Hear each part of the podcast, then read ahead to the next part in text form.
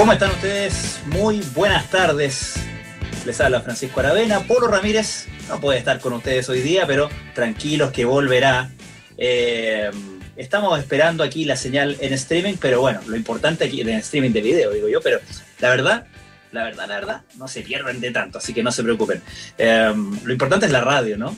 Como, dice, como decía la campaña de una radio antigua por ahí, la radio acompaña. En fin. Lo importante son obviamente los temas, la actualidad que traemos eh, hoy día, día viernes. Vamos a hablar de temas como por ejemplo em, lo que está pasando eh, en, la investigación de los responsables eh, del caso de las lesiones graves en contra de Gustavo Gatica. Hay novedades ahí. Em, también vamos a hablar en la segunda parte del programa de una obra de teatro por Zoom que tiene una particularidad, como si ser por Zoom no, fuera suficientemente particular. Bueno, ya estamos acostumbrados, es el nuevo normal y eh, se está innovando en ese formato. Les recordamos que nos escuchan a través del 89.7 FM en Santiago, el 104.1 en Valparaíso, el 90.1 FM en Concepción y el 99.7 de la frecuencia modulada en Puerto Montt. Y además, tengo que recordarles que todos los programas de Duna los pueden escuchar en vivo a través de no solamente nuestros diales, sino también el canal 665 de BTR, nuestra app de Radio Duna, o derechamente en duna.cl. Y si se pierden, el, si no pueden estar conectados a esta hora, o si quieren eh, revisar justamente lo que ha pasado desde el principio del programa, bueno, no hay problema. O quieren repetírselo, también puede ser. Eh, tenemos obviamente nuestros programas en formato envasado en las plataformas de Apple Podcasts, Spotify y donde sea que escuches tus podcasts. Tenemos la cortinita de actualidad, ¿no? Eso. Ya estamos al contacto entonces con María José Soto. ¿Cómo estás, José Soto? Bien. ¿Me escuchas? Te escucho perfecto, como si estuviéramos en el mismo lugar. Como si yo mismo estuviera Ah, perfecto. Ah, muy bien. Oye, avísale también a nuestros auditores que ya estás en streaming, ya te están pudiendo ver. Ah, quienes quieren verte. No les quería dar esa terrible noticia, pero ya sí. Pueden ver la mitad de la pantalla desde a ti. Que veo que tienes muy bien, eh, pones un monitor, le pones ahí un, empeño, ¿ah? ¿Tú dices? No hay nada. de... ah, la tele atrás. Estética, no es decir, su tele, su sus carpetas que denotan que has, estado preparándote muy bien. Muy bien. ¿Qué estudio dices tú? Muy bien, ¿qué estudio? Son los nuevos estudios en esta época. Hoy día noticioso, María José Soto, particularmente en un caso que ha sido muy eh, prominente en la agenda, eh, porque es un caso impactante, ¿no? El de Gustavo Gatica. Sí. Sí, exactamente. Hoy día nos sorprendió a todos una noticia que pasó durante la mañana, que se concretó la detención del teniente coronel Claudio Crespo, eh, que le da de Fuerzas Especiales de Carabineros, como eh, sindicado como el autor material de los disparos eh, terribles que recibió Gustavo Gatica, este joven que eh, se estaba manifestando en el periodo del estallido social del 18 de octubre y em, fue atacado por perdigones en sus dos ojos y quedó completamente ciego. Según los peritajes que hizo la fiscalía, el esto fue el 8 de noviembre, em, lo que pasó fue que eh, lo que se plantea, digamos, en el texto, que desenfundó su escopeta antidisturbios y disparó en reiteradas ocasiones en contra de Gustavo Gatica. Él, em, Claudio Crespo, fue en todo caso dado de baja hace algunas semanas, fue desvinculado eh, por su supuesta responsabilidad en otro tema, en supuestas irregularidades en la descarga de imágenes de la GoPro, que es esa camarita que usa mm, Fuerzas Especiales de Carabinero, que portaba cuando él fue herido precisamente. Eh, y en paralelo, la Fiscalía Centro Norte los indica como el autor material de las lesiones gravísimas que recibió Gatica. Em, en, la, en el proceso de formalización, la Fiscalía pidió presión preventiva y según el fiscal eh, Claudio Ledesma, eh, Crespo tuvo intención de castigar a los que se estaban manifestando en esa oportunidad. Yo te decía, esto fue el 8 de noviembre, fue a las 6 de la tarde con 10 minutos entre las calles Vicuña con Carabineros de Chile y el fiscal dice que eh, lo que hizo Crespo fue parapetarse en una de las paredes del edificio, abusando de su cargo con la intención de castigar. Usó la escopeta antidisturbios con esa intención. ¿Qué dice la defensa de Crespo? Varias cosas. Dice primero que... Em, que él, que él, Crespo, no se encontraba en el lugar, no estaba en el lugar de los hechos, por lo tanto eh, la investigación es hmm. errónea porque dice la defensa que él incluso estaba trabajando en, otro problema, estaba en, la iglesia Asunción, donde se estaban produciendo ahora saqueos, y también plantea y pone en duda la forma en la que se llegó a esta conclusión de que él tenía alguna relación o responsabilidad en eh, este ataque.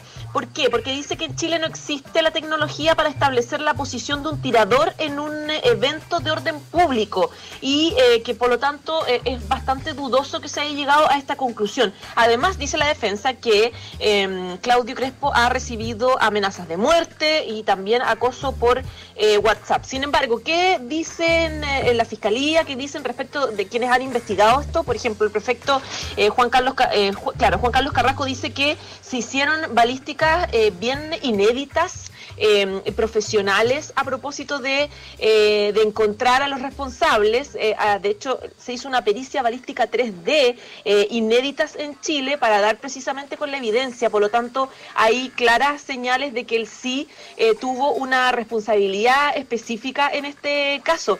De hecho, lo que decía él son pericias que comúnmente no se realizan. No mm. quiere decir que no se hayan realizado nunca, pero no es nada común. Y de esta forma se da con, con, con este, con este nombre. Eh, lo que decía, de hecho, que estas pericias están a nivel internacional, con una validez tremenda y con un espectro balístico. Además, se juntaron, lo que se hizo también, se, hizo una suerte de cronología, Pancho, de todos los videos y los, los videos que se grabaron y que se encontraron eh, de testigos de, distintos distintos puntos en el mismo horario. Y, de entiendo que hay fotografías de prensa que se hizo. ¿Cómo? Que entiendo que también hay fotografías de prensa, digo. Porque recordemos que. Claro, los oficiales de, fuerzas especiales en particular tienen una nomenclatura en sus cascos. Eh, y eso entiendo que eh, es uno de los primeros eh, indicios que da para identificar al teniente coronel Claudio Crespo, que es Gama 3, G03, es su, su, casco, digamos, que aparece repetido en diferentes, en diferentes fotografías. Claro, esto se, se esta, mm, esta investigación, evidentemente, claro, lo que decía Juan Carlos Carrasco, la idea no es llegar a la solución o, a, los culpables rápido, sino llegar a la verdad. Por eso la demora de tantos meses, por eso ese trabajo tan detallado y por eso esta investigación eh, tan cronológica, tan inédita y claro, es positivo que se, que se haya llegado a un nombre y ya empiece eh, este, este proceso con un nombre claro. Eh, al respecto ya hubo hartas declaraciones del, del gobierno, del, del, del ministro del Interior, diciendo que en general las policías han estado colaborando para poder dar con este caso tan emblemático por la brutalidad del resultado de este ataque y también el subsecretario del Interior em, dijo en un minuto que eh, como gobierno estamos interesados en que estas circunstancias se aclaren. Por lo tanto, hay mucha presión eh, también internacional de organizaciones de mm. derechos humanos, de sectores que eh, quieren que esto tenga un, un desenlace cuanto antes. Claro, el teniente coronel Claudio Crespo había sido de hecho identificado por organizaciones como Amnistía Internacional a raíz justamente de fotografías de eh, no solamente eh, eh, en, medio de las protestas ahí en el sector de, Plaza Italia. hay un reportaje, María José, que me, gustaría recomendar, que fácilmente lo, lo encuentran en internet, de la tercera, del día 27 de junio, domingo 27 de junio, de la tercera domingo, de Leslie Ayala, que ha estado siguiendo este caso.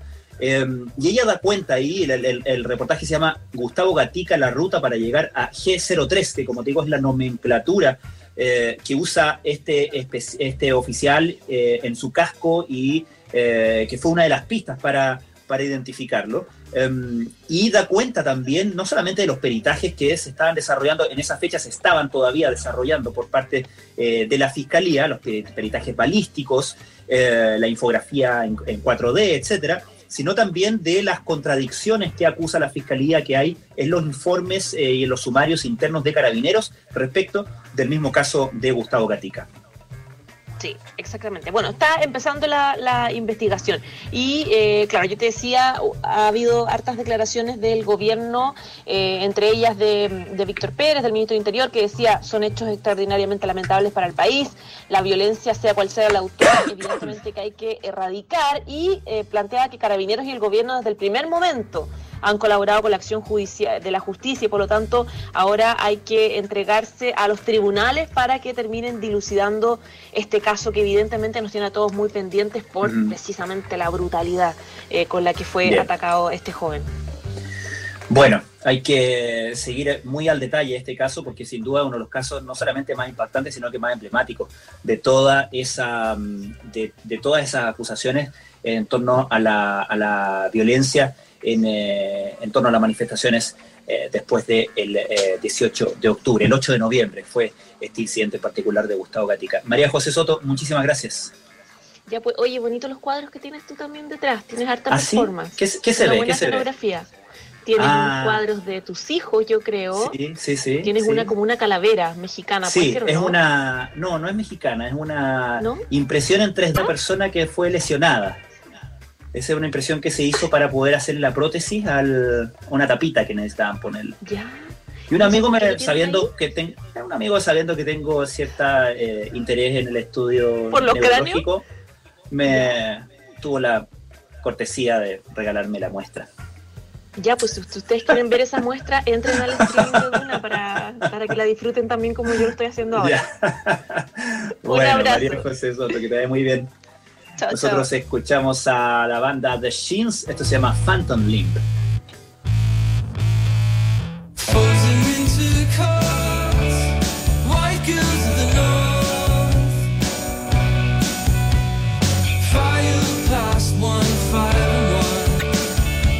could ever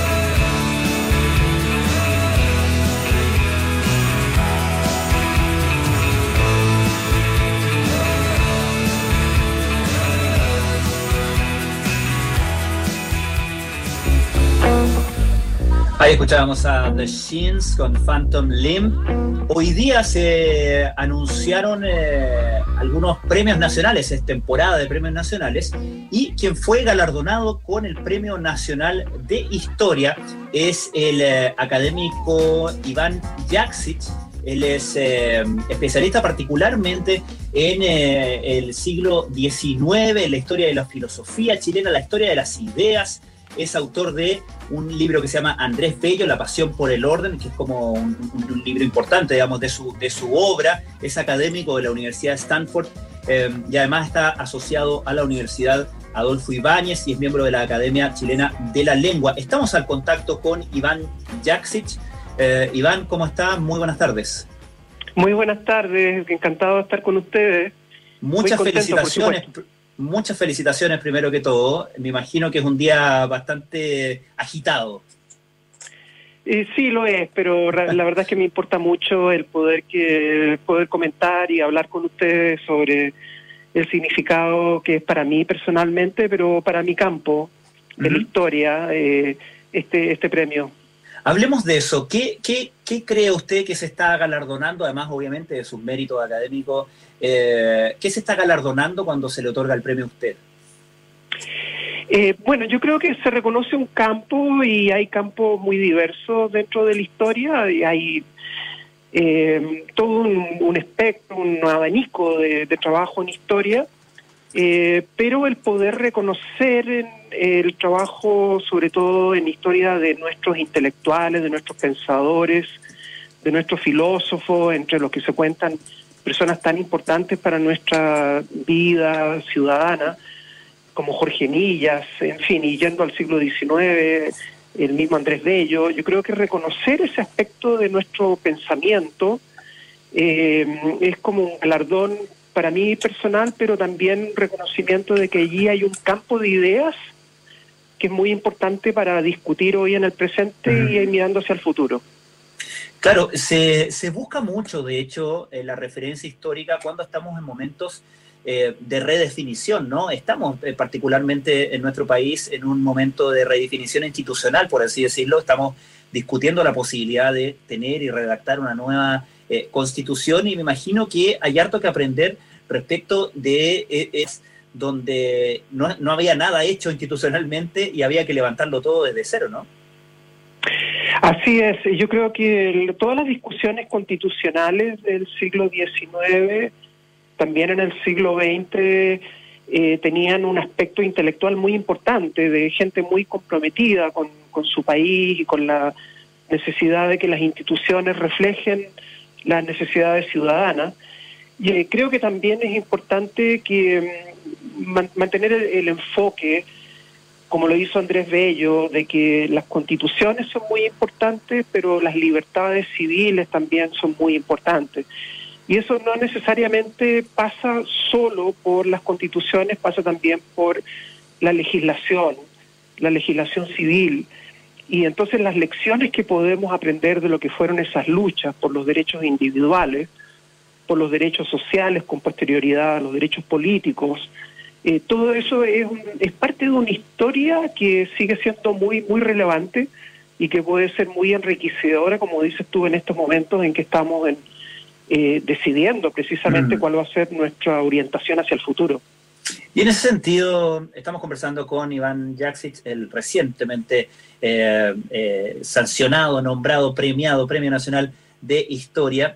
Eh, le preguntaba en ese sentido, eh, ¿cree usted que deberíamos, eh, en una eventual escritura de una nueva constitución, em, generar espacios para que especialistas del área, por ejemplo la suya, el área de la, de la historia, pudieran contribuir con, con esa, de alguna manera, con transmitir no solamente el, el conocimiento, sino que las lecciones que podemos aprender de nuestra propia historia?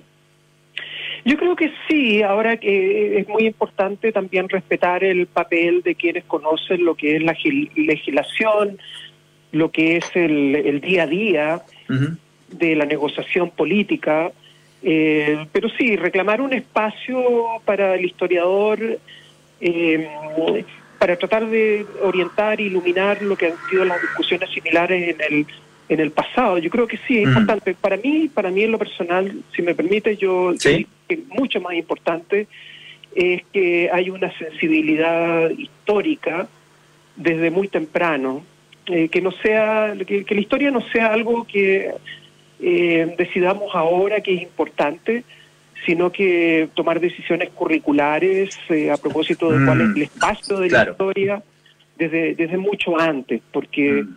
si no tendemos a olvidar el pasado con mucha facilidad, pero si lo tenemos incorporado a nuestra educación, eh, creo que eso, eso es importante, pero reconozco el valor de tu pregunta en el sentido en el que sería bueno, eh, hay una generación que está preparada, lista, eh, para participar en discusiones públicas, ojalá en discusiones eh, legislativas a propósito de cómo hacer una, una nueva constitución y que haya una perspectiva histórica al respecto.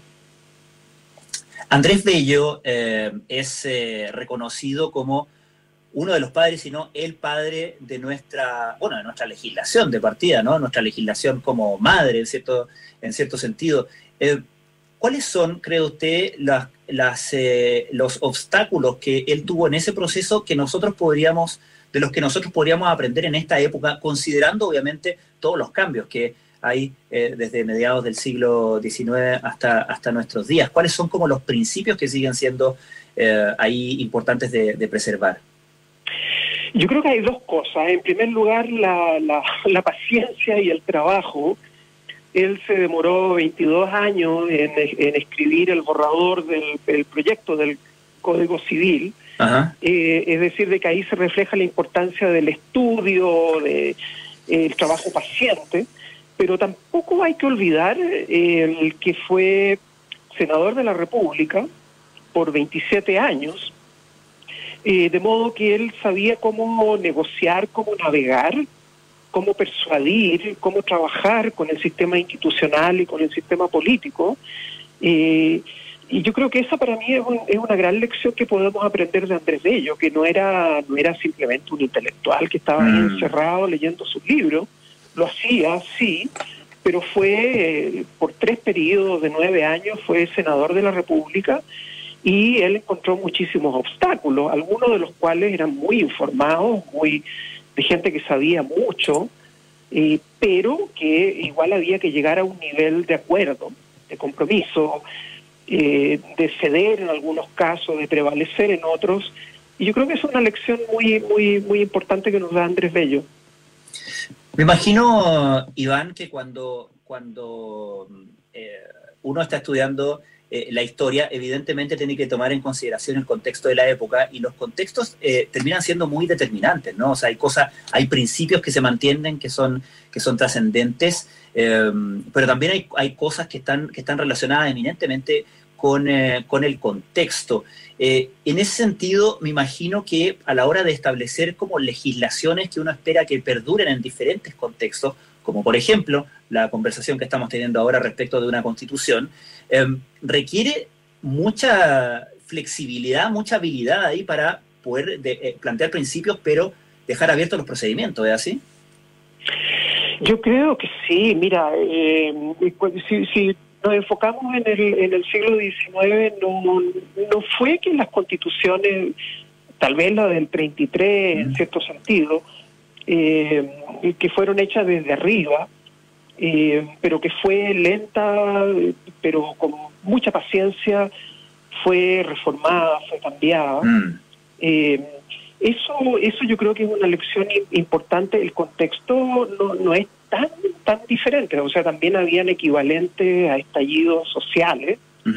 Eh, evidentemente no del nivel de hoy por las tecnologías con las que contamos y en fin toda la toda ya la trayectoria democrática que tenemos pero eh, siempre hemos tenido y eso es una lección que nos enseña la historia del género humano no hay hay hay una reacción frente a cada legislación, cada ley, cada constitución. La gente reacciona, la gente sabe cómo le impacta eso. Y lo vimos, lo vimos en la década de 1850 vimos la reacción del Congreso ante el presidente Balmaceda en el año 90, 91. Es decir, de que eh, este, esto no es nuevo, eh, pero sí tiene también sus diferencias lo que hay que aprender del pasado es que siempre hay salidas cuando hay acuerdos, cuando hay algún tipo de entendimiento común y, sobre todo el considerar de que los como seres humanos siempre queremos mantener nuestras libertades y mm. queremos tener alguna representación. Estamos conversando con Iván Jaksic, recién eh, nombrado Premio Nacional eh, de Historia. Eh, Iván, usted es académico, ha, ha, tenido una trayectoria impecable y muy dilatada en el extranjero, en Estados Unidos particularmente, es actualmente académico de la Universidad de Stanford. ¿Cuál es la principal particularidad eh, o característica de eh, la historia eh, de las ideas institucional chilena que a usted le parece interesante plantear a un público extranjero o a, otros países? ¿Qué cosa llama la atención o qué cosa es interesante de, contar ahí? Sí, a mí me, da la impresión de que mm, los debates del siglo XIX eh, fueron muy importantes y sobre todo uno cuando lo ve desde afuera, ¿no? Porque cuando uno hace la historia desde dentro de Chile, eh, es casi imposible abandonar un cierto nivel de subjetividad o de identificación con algún tipo de fórmula, ya sea el presidencialismo o el parlamentarismo, pero cuando uno lo mira desde afuera y está en diálogo con historiadores de otros países, eh, no solamente de América Latina, pero del mismo Estados Unidos y de Europa, lo que llama la atención es, eh, en el caso de Chile, la importancia de las instituciones, cómo eh, muy rápido penetró la idea de que Chile tenía que ser una república constitucional que tenía que tener instituciones, que esas instituciones debían tener ciertas reglas. Y eh, eso tuvo un éxito, no, no digamos absoluto, no hay un modelo eh, chileno, pero sí eh, comparativamente uno puede decir de que la historia de Chile, viéndola desde afuera, lo que me tocó ver por muchos años, lo, lo que se realmente sobresalía en relación a otras situaciones históricas es que Chile siempre tuvo algún algún alguna fe eh, en las instituciones y eso es lo que hoy en día tenemos también que recuperar. Mm, mm. Por último, Iván Jaksic, no puedo dejar de reparar en un caso particular. Entiendo que usted es hermano de Fabián Jaksic. Sí, con mucho orgullo. Mi hermano... Fabián Jaksic, es que digamos que no, se trata aquí de una cosa anecdótica. Fabián Jaksic eh, Premio Nacional de Ciencias. Recientemente, el año 2018, he tenido la oportunidad de conocerlo, una persona además muy, muy simpática, muy afable. Eh, así que ya eh, son dos hermanos, dos premios nacional. No, es, no es menor el tema, ¿no? Eh, bueno, ojalá que no, pero yo creo que los dos compartimos un orgullo de ser magallánicos, ser puntarenenses y haber crecido en circunstancias, yo diría, bastante difíciles, pero que eh, tuvimos el privilegio de tener una muy buena educación pública y, creo que también somos un reflejo de una generación que de inmigrantes que nos integramos muy bien a, Chile, eh, pero que hemos elegido una ruta académica profesional y que se está empezando a manifestar. Eh, así que sí, con, mucho orgullo puedo mm. decirle que soy, soy hermano de, Fabián y que eh, compartimos ciertas raíces y, además una cierta motivación por tener eh, algún algún aporte que hacer a un, a un país que nos está reconociendo. el Estado de Chile el que nos, está, nos ha dado este premio y, y es una forma de, de agradecer, de agradecer la acogida que, ha mm. tenido nuestra nuestra comunidad, tanto magallánica como eh, inmigrante. ¿Y qué, nota, eh, en, qué, en qué se siente usted al día de hoy magallánico? ¿En qué, ¿Dónde va eso, en su, en su parecer?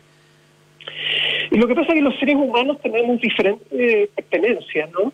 Mm. Eh, pertenecemos, en primer lugar, a una familia, también pertenecemos a un país y, y toda esa pertenencia yo las la, comparto, pero también tengo una pertenencia magallánica que tiene que ver con haber nacido y crecido ahí. Eh, creo que hay un orgullo regional, eh, pero que es compartido con un orgullo nacional. Y a veces nos hace falta eso, ¿no? El, el, el, tener eh, una fe en nuestros distintos niveles de pertenencia sin abandonar ninguno de ellos. Para mí ser magallánico significa una formación. Eh, allí enseñó Gabriela Mistral, allí se han escrito grandes poemas, hay un paisaje, hay un, ambiente, una ecología, hay un mundo que para, mí eh, está muy profundo y, que no niega otras pertenencias, que no niega una pertenencia Chile, una pertenencia a un lenguaje y, una pertenencia a América Latina. Entonces, no, yo creo que hay que siempre hay que cuidar el que no hay una única pertenencia, sino que somos parte de muchas. Pero yo con orgullo digo, soy magallánico, soy puntarenense y no lo voy a olvidar nunca. Fantástico. Iván Jaksic, Premio Nacional de Historia 2020. Muchísimas gracias por este contacto con Aire Fresco. muchísimas gracias a ti. Y saludos a los oyentes. Y a celebrar, me imagino, ¿no? Eh, no lo sé, contestar muchos mensajes, dar muchos agradecimientos. Muy bien, muchas gracias, muchas gracias Iván. Adiós, buenas noches. Nosotros vamos a ir eh, a, un, eh, a un pequeño corte, sí. tengo que darles un par de, de consejos. En AirLife lleva más de 20 años eliminando hasta un 99,9% de virus, hongos y bacterias de espacios públicos, oficinas y autos. Antes de que todo el mundo se pusiera ahí como a desinfectar todo, AirLife ya estaba trabajando en eso profesionalmente. Infórmense mejor en airlife.com. Y una de las compañías que está imparable es WOM. Están celebrando 5 años en Chile con más de 6 millones de clientes y su promesa sigue intacta, seguir entregando un buen servicio a precios justos. WOM nadie te da más. Inmobiliaria Fundamenta te entrega la oportunidad perfecta para vivir en una gran ubicación de las Condes, Eco Tempo, amplios y cómodos departamentos conectados con todo lo que necesitas. Conoce más de este proyecto en fundamenta.cl. Vamos a una pausa y ya seguimos con más aire fresco. ¿Buscas dónde invertir? En Inmobiliaria Fundamenta sabemos dónde.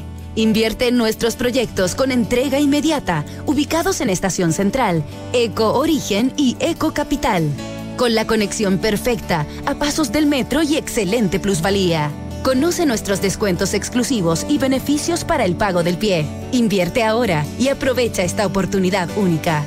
Conoce más de nuestros proyectos en fundamenta.cl. Tu felicidad, nuestro compromiso. En AirLife llevamos más de 20 años eliminando hasta en un 99,9% de virus, hongos y bacterias de espacios públicos, oficinas y autos, bajando así la tasa de contagios en las personas. Hoy, prevenir es más importante que nunca. Quédate en tu casa si es posible, evita el contacto con personas y lava bien tus manos. En AirLife seguiremos trabajando por eliminar los distintos tipos de virus, hongos y bacterias. Infórmate mejor en airlife.com. Oportunidad única Subaru Days. Solo por agosto. Aprovecha bonos de hasta 4 millones de pesos.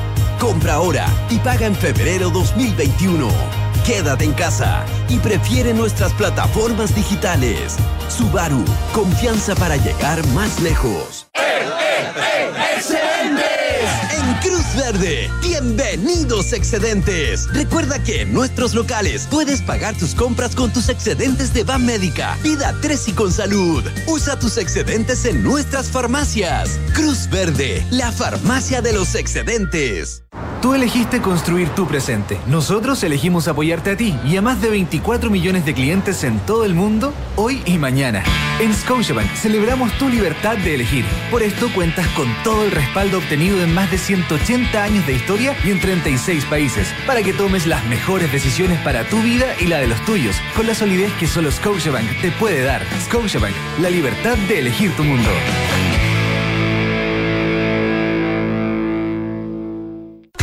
Roperopaula.cl, la vitrina virtual que queremos. Ingresa a www.roperopaula.cl y regálate eso que tanto mereces. Del 24 al 30 de agosto, entra a www.roperopaula.cl y disfruta de una selección especial de emprendedores locales con ofertas imperdibles y sin salir de casa. Cuídate y regálate eso que mereces. Apoyemos juntos el emprendimiento y comercio online. Presenta tricot.cl.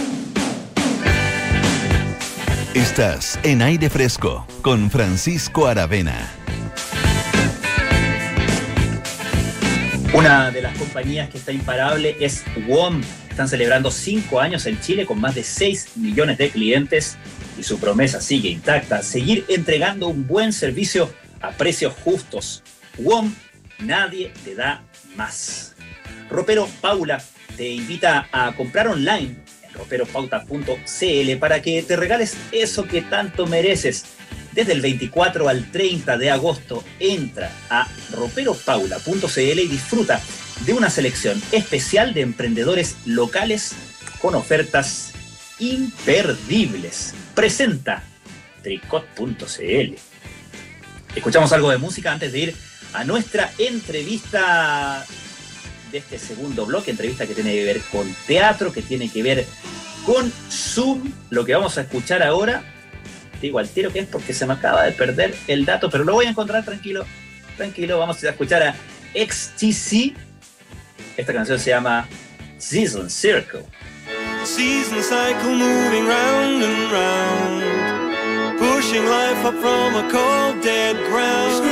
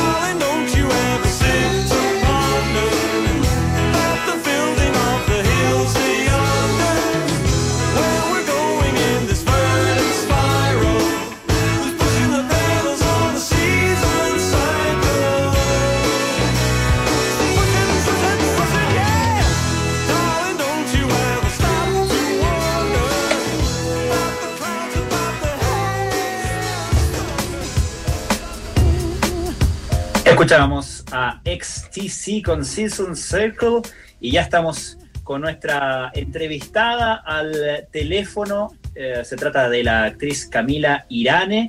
Es actriz, obviamente, protagonista de una obra que se llama Dani y Mati Amores en tiempos de pandemia. Y como son tiempos de pandemia, es una obra, desde luego, vía Zoom. ¿Cómo estás, Camila? Buenas tardes. Hola, bien, ¿y tú? Muy bien, muy bien. ¿Cómo, cómo ha estado Dani y Mati amor en, Amores en tiempos de pandemia? Bien, ha estado muy bien. Eh, ha sido una experiencia increíble. Hemos tenido un público muy fiel que nos ha acompañado durante toda la temporada. Y, y bueno, también gente que se mete en cada capítulo porque eh, sigue al actor invitado, ¿cachai? Que, no sé si tú cachai cómo es el formato de la... Claro, es, entre obra entre obra por Zoom y serie, ¿no? Es un, es un, es un cruce bien interesante en términos de formato porque tiene justamente una continuidad, tiene, tiene novedades, eh, ¿cierto? No es, no es la repetición de la misma obra. Exacto, es, un experimento eh, y, y, como decís tú, se, se cruzan como distintos formatos. Eh, es la historia de una pareja que terminó justo antes de la pandemia y que ahora cada uno por su parte eh, está como en, el mundo de la soltería. Eh, y los lunes vemos al personaje Nico Yarzul en sus distintas citas y tiene cada día un invitado distinto, cada lunes un invitado distinto y, y los martes voy yo cada día con un invitado distinto, ¿cachai? Entonces, eh, partió siendo sobre todo al principio, como que estábamos cada uno en, las citas que nos salían por Tinder.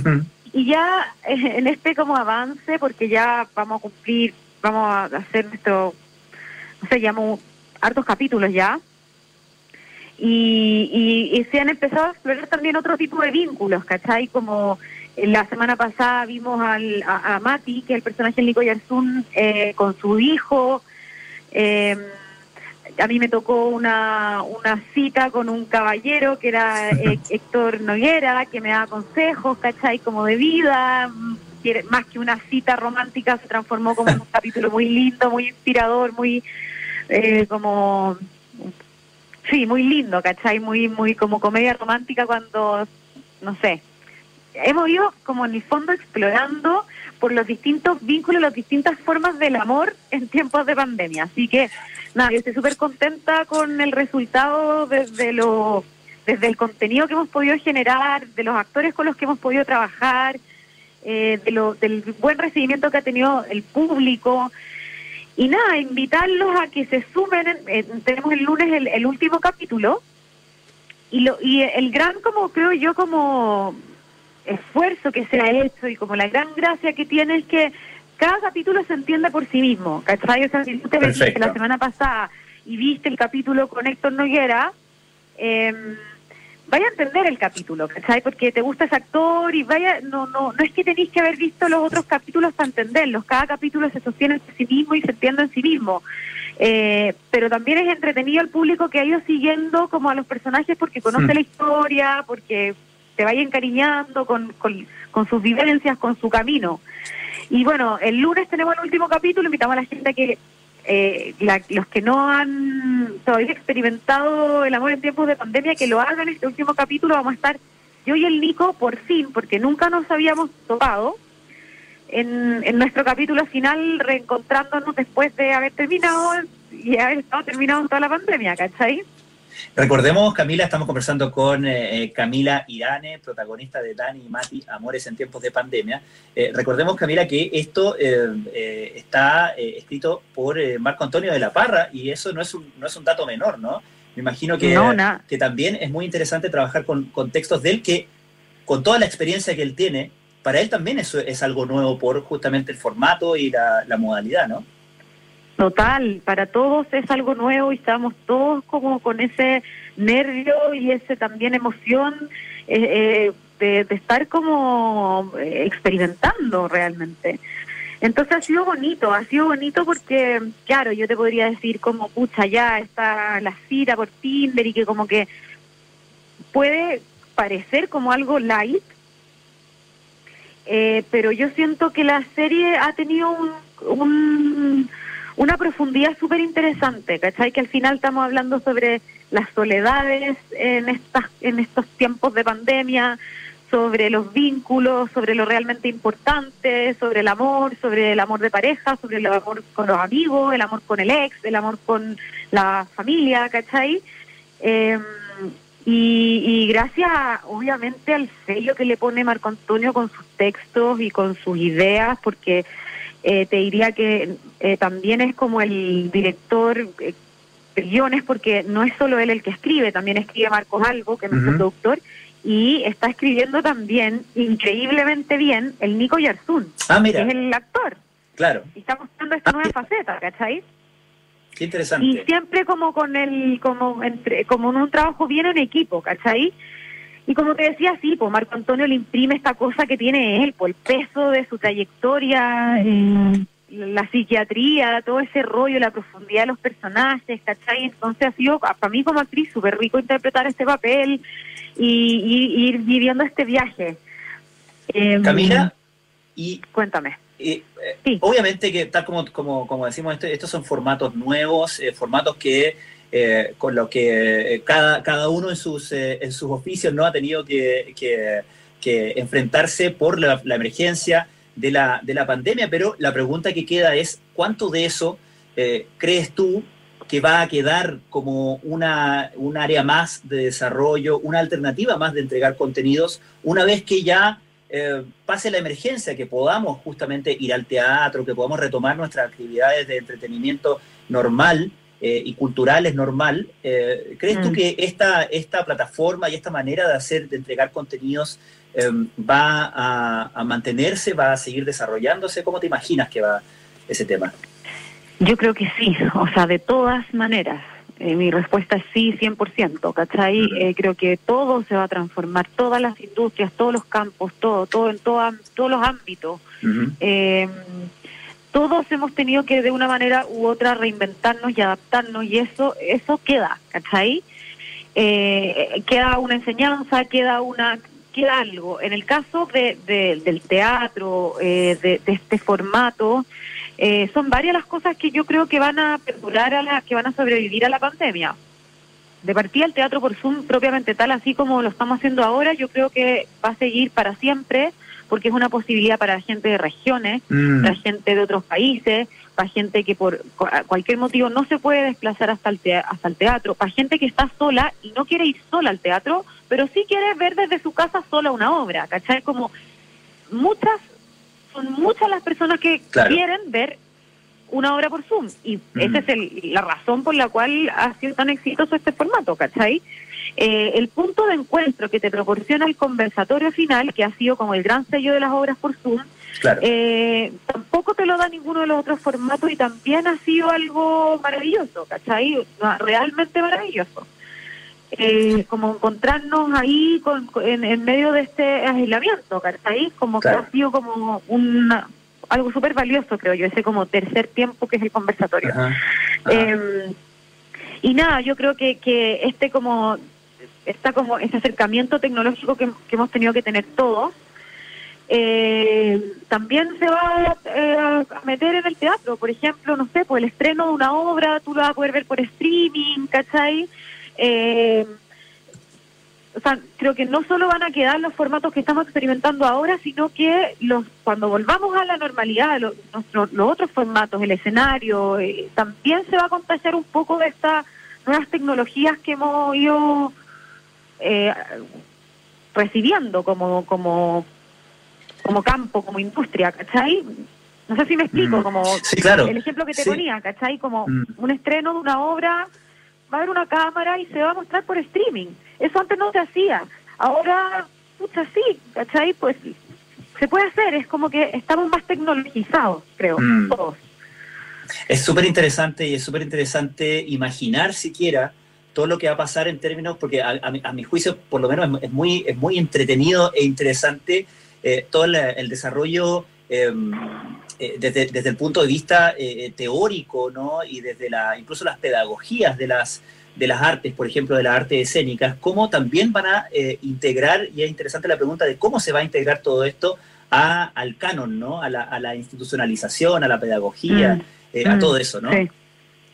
Sí, mira, yo creo, o sea, una de las grandes, eh, creo yo, las universidades, todo el, todo el mundo de la educación, yo creo que los cambios más ya están ahí Mm. como con cambios bien profundos. Eh, se ha hablado mucho, yo el otro día veía como eh, un análisis en, en internet de un gallo que decía las universidades nunca volverán a ser las mismas porque ya la gente que ya cachó que podía estudiar online va a seguir estudiando online Claro. porque evidentemente es muchísimo más barato. Eh, y, y se, y se cayeron todos los prejuicios que uno tenía con la educación online, ¿cachai? Eh, ya lo experimentaste y ahora no, como que no hay vuelta atrás, para bien o para mal, ¿cachai? Eh, y, y en ese sentido creo que la carrera de teatro, que, que entendí, según entendí tu Sí, pregunta, un sí, sí, poco sí. de ahí para allá, creo claro. que es de las carreras que, que menos puede tran- eh, transformarse, ¿cachai? Claro. Eh, o sea, es eh, súper importante la- la- el cuerpo, la presencialidad, ¿cachai? Y el, y el equipo, ¿no? Eh, ¿Ah? Y el equipo en términos presenciales, el ¿no? equipo, pero sí Claro, la totalmente sensación de está en la imagino, naturaleza ¿no? del teatro, Mm, ¿cachai? mm. Ahora, sin duda que más de algún ramo se podría hacer online. O sea, tengo colegas que hacen clases, que, que dan clases de canto por Zoom y, Eh. y perfectamente, ¿cachai? Claro, o sea, no sé. claro. eh, entonces también, también se va a ver eh, permeada por esta nueva realidad, pero, pero creo que no tanto como otras carreras que yo creo que ya van a Claro. desaparecer de las de las universidades como físicas. Camila Irane, para terminar, mañana, entonces, no, me dijiste, ¿cuándo es el capítulo final? El Mañana. lunes, El lunes. el lunes, ¿Cuáles son las, señas ahí? ya. El lunes a las 21 horas, a las 9 de la noche, el último capítulo de El amor en tiempos de pandemia. eh, voy a estar yo, con el burro al último, Nicolás Oyarzún y yo, eh, que somos como los protagonistas de esta serie que, que lleva ya 8 o 9 capítulos. Eh, donde hemos tenido distintos actores invitados, como, no sé, Héctor Noyera, la, la Antonia Segers, eh, Néstor Cantillana, eh, y, bueno, nada, hoy eh, el lunes le ponemos fin, así que su última oportunidad para experimentar este, este, experimentar junto a nosotros esta experiencia, eh, el amor en tiempos de pandemia. Eso, a las 9 de la noche las entradas están en cow.cl. Cow es Perfecto. como vaca en inglés. Claro, cow.cl. Camila Sí. Irane, muchísimas gracias por esta conversación. Gracias a ti, un besito, buen fin de semana. Igualmente. Nosotros estamos terminando el aire fresco de hoy. Ya llega Amores Notables con Bárbara Espejo. El capítulo de hoy, Isidora, Isadora, perdón, Duncan y Sergey Esenin, danza y poesía. Luego, nada personal con Josefina Ríos y Matías del Río. Y a las 20 horas, terapia chilensis de día viernes con Don Héctor Soto, Arturo Fontaine y Matías Rivas. Nosotros, eh, o sea, nosotros institucionalmente, digamos, el lunes ya vuelve Polo Ramírez, el conductor, el dueño, el patrón de esta área chica llamada aire fresco. Que tengan un excelente fin de semana. Muy buenas noches.